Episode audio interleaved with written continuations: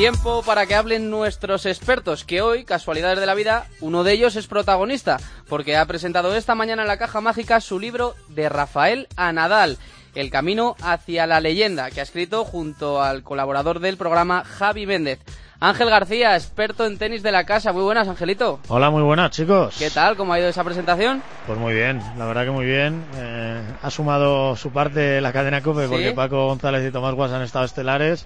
Ha sumado su parte el torneo porque Manolo Santana, el director, pues qué decir. Imagínate la presión, ¿eh? Tener a un lado a... Oh poco menos que tus ídolos periodísticos y al otro al tío que empezó todo y al que nos enseñó a los españoles lo que era una raqueta. Eso es, eso es. Y luego nada, pues contando muchas cosas del libro y viendo que se están animando ya la venta aquí en el Mutuo Madrid Open. De momento solo se puede comprar aquí hasta el próximo jueves en las tiendas oficiales y, ya a partir del jueves en cualquier librería de España ya lo tendrá todo el mundo. Oye, ¿le, ha dado Tomás Guas ese recado que le tenía que dar a Manuel Santana? Le ha dado un par de recados. Le ha recordado que Santana ha hecho mucha ilusión cómo gana a Rod Laver con el escudo del Real Madrid en el pecho en, en la pista central de Barcelona.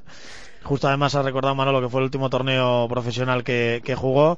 Y también le ha dicho nada, una pequeña cosita que sí, que el chaval este, el meritorio este que lleva 14 Grand Slams, que no lo está haciendo mal, pero que si ese chaval merece un libro, Manolo Santana merece una enciclopedia. Y, la verdad que no está mal dicho tampoco. Siempre está, siempre está ahí al quite, Tomás, siempre. Bueno, vuestro libro, libro oficial del Mutua, ya se puede comprar allí en la caja mágica, que yo lo compré el otro día, está allí en el stand según entras.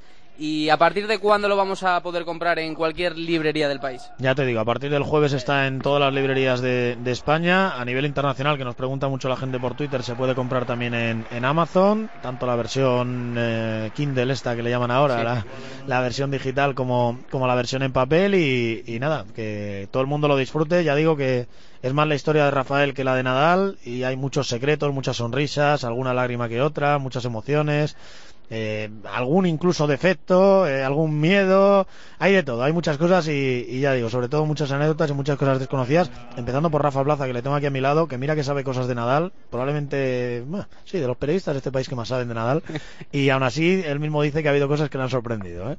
Prólogo de Carlos Moya y epílogo de Ingrid Betancourt.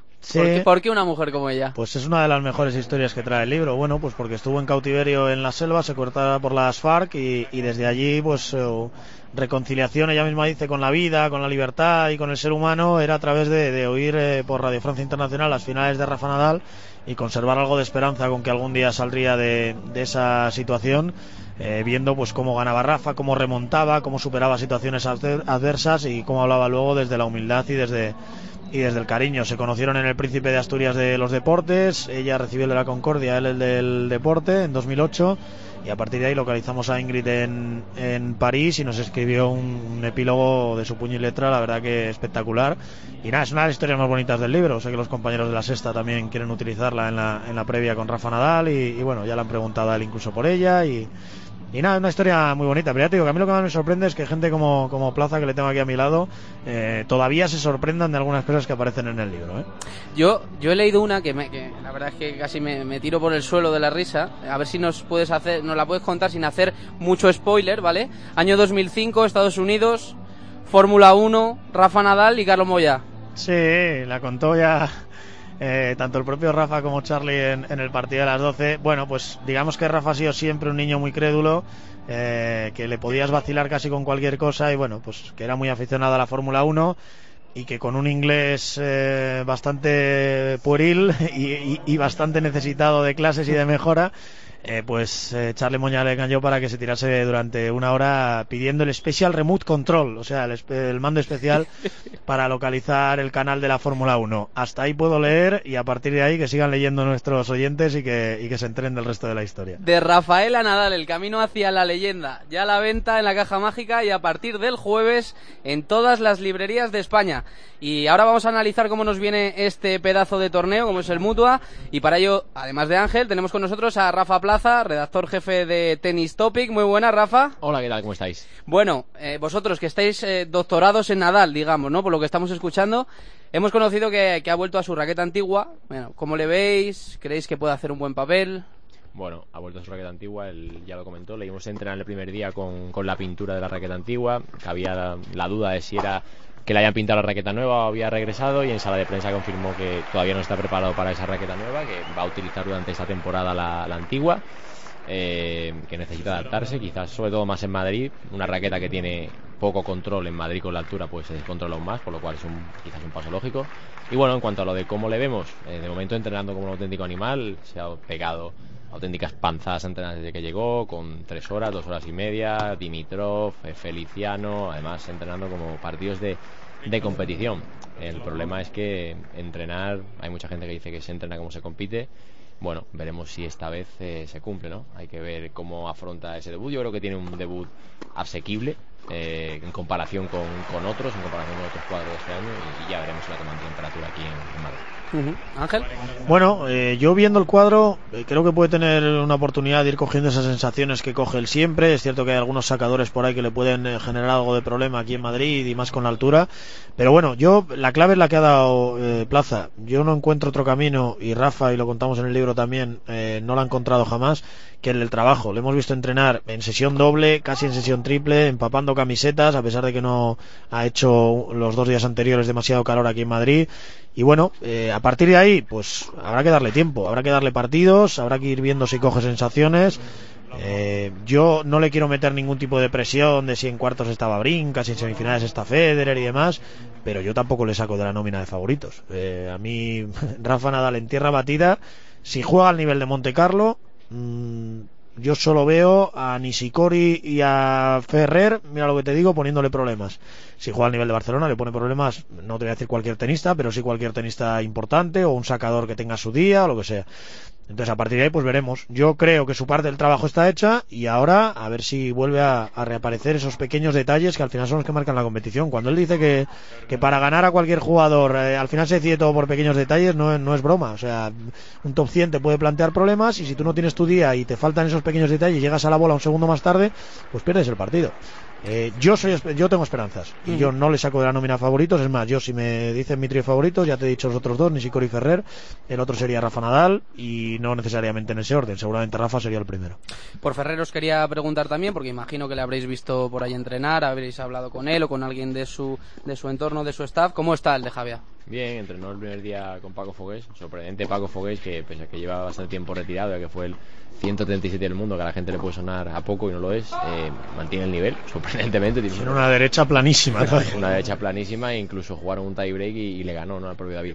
Bien, yo creo que el, el Godó fue un golpe mental para, para David, en el sentido de que una vez Rafa cae en el Godó, todo el mundo habla de él como favorito y, el propio David ha dicho en múltiples ocasiones que sería muy importante ganar el Godot para, para tenerlo en su carrera, que es un título muy, muy importante para él. Y quizás eso le, bueno, le llenó de, depresión y no supo gestionarlo demasiado bien, pero es innegable que lleva una temporada bueno, fantástica. Lo dicen los números, lo dicen los títulos y tiene una buena oportunidad aquí en Madrid de, de hacerlo bien. Eh, veremos, veremos. El año pasado se fue con la espinita clavada esa semifinal, de esos cuartos de final con, con Nishikori durísimos, semifinal o cuartos. Ah, sí, no, cuartos porque cuartos no, semifinal puede ser. bueno, no sé si no recuerdo si fueron cuartos fueron semifinales, pero bueno, fue un partido durísimo con, con tie breaks, una intensidad brutal. Siempre decimos que Nishikori se parece a Ferrer, que es una versión mejorada de, de David.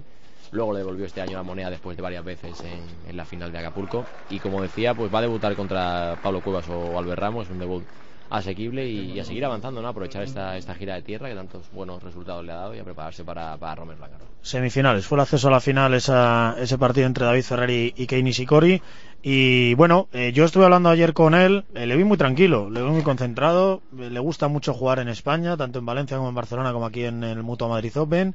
Y yo, es que lo vuelvo a decir, yo le veo entre los favoritos. Yo cuando se pisa tierra batida, la gente mete a Federer, la gente mete a Verdic, la gente mete a Murray, me parece muy bien y no voy a ser yo el que lo saque. Pero a mí, después de Nadal y Djokovic, si tengo que apuntar un nombre, apuntaré siempre el de Ferrer. Eh, mientras esté bien, ahora está bien, lleva una buena temporada, eh, se ha adaptado a las mil maravillas a, Paco Fogues, a su nuevo entrenador y a partir de ahí, para mí, por la parte baja del cuadro, es el, ya te digo, el gran favorito, eh, aunque en esos hipotéticos cuartos de final se encontraría con Kane y Sikori, sería un partido durísimo, porque como bien dice Plaza, son un auténtico espejo entre ellos, ¿eh? o sea, lo que pasa es que Nishikori es mucho más joven, pero los dos, eh, todoterrenos, que llegan a todas las bolas, que tienen un ritmo brutal, que, no paran quietos en ningún momento y que parece que les sobran las pilas. Bueno, eh, ayer y hoy ya primeras sorpresas de la semana. Pico, eh, Pico Mónaco se cargó a, al Magro en primera ronda y hoy Garbiñe pierde contra Kundesova. Primeras dos bajas de la Armada Española, además de, de la de Badosa, que se fue lesionada ayer. Bueno, lo de, lo de Almagro, para mí sorpresa relativa. Al final no está en su mejor momento de forma. Luego tuvo destrozó la raqueta en el segundo set de, la frustración que tenía. Sí, Mónaco, pidió perdón luego vía Twitter y tal. Sí, la imagen que había dado. Pero bueno, la reventó. Eh, y es cierto que Mónaco, después de unos años difíciles, eh, parece que vuelve a recuperar resultados y es un buen jugador sobre tierra batida. Y lo de Garbiñe, pues sí, sorpresa si vemos el top 20, pero ayer le preguntamos en rueda de prensa que no, quizás se había estancado un poco ¿no? en este top 20. Su objetivo para este año era meterse entre las 10. Ella decía, no voy a engañar a nadie. Ya sabemos que yo soy una jugadora irregular. Kuznetsova está como una auténtica piedra de fuerte. Es increíble lo dura que está es a esta edad y, en tierra batida. Y ha sido un partido durísimo. Un partido altibajos, un partido muy garbiñe de, de ganar, de perder, de llevar a rachas, de moverse. Y bueno, era previsible que. Previsible no, pero era posible que, que, se llevase la derrota, ¿no? Lo tiene ahora Garbiñe complicado porque va a defender cuartos en, Roland Garros y si no logra defenderlo se va a ir bastante para atrás en el ranking. Sí, el resto de sorpresas sí que es verdad que en el cuadro femenino han ido cayendo algunas favoritas, ha caído Simona Halep, ha caído eh, Bouchard. Bueno, eh, al final es un torneo Madrid de, las sorpresas, hay altura, hay distintas sensaciones, eh, vienes de, de, los chicos, vienen de Monte Carlo, van a Roma y este es un torneo un poco distinto y y bueno, eh, en cuanto a los españoles, yo es que con Garbiñe siempre tengo la misma pedrada. Sé que puede ganar a cualquiera, pero sé que también puede perder con cualquiera. Por lo menos ha peleado el partido hasta el tercer set, al final se ha escapado 7-5 en ese parcial definitivo. Pero bueno, nos queda Carla Suárez, a la que yo le doy candidata a todos, sobre todo si la muñeca le aguanta, que viene un poquito, un poquito tocada. Y, bueno, los chicos todavía están pasando unos cuantos. Dani Jiménez ha metido en, en el cuadro final, viniendo de la previa. Y bueno, está por ahí Andújar, que hizo un gran torneo en Barcelona. Está Feliciano, que está eh, ahora mismo en pista. Bueno, pues eh, yo creo que, tenemos muchos motivos para divertirnos y sobre todo hay que aprovechar el Mutua Madrid Open sabiendo que están aquí todos los mejores del mundo. Están absolutamente todas las chicas y en chicos falta Novak Djokovic, pero están todos los demás. O sea que es para lo que hay que disfrutar y el que no tenga su entrada que venga ya y la compre. Seguro que nos vamos a divertir mucho. Ángel, Rafa, os escuchamos durante toda la semana, tanto en sintonía de la cadena Cope como en Setball Radio. Un abrazo fuerte. Muy bien, un abrazo.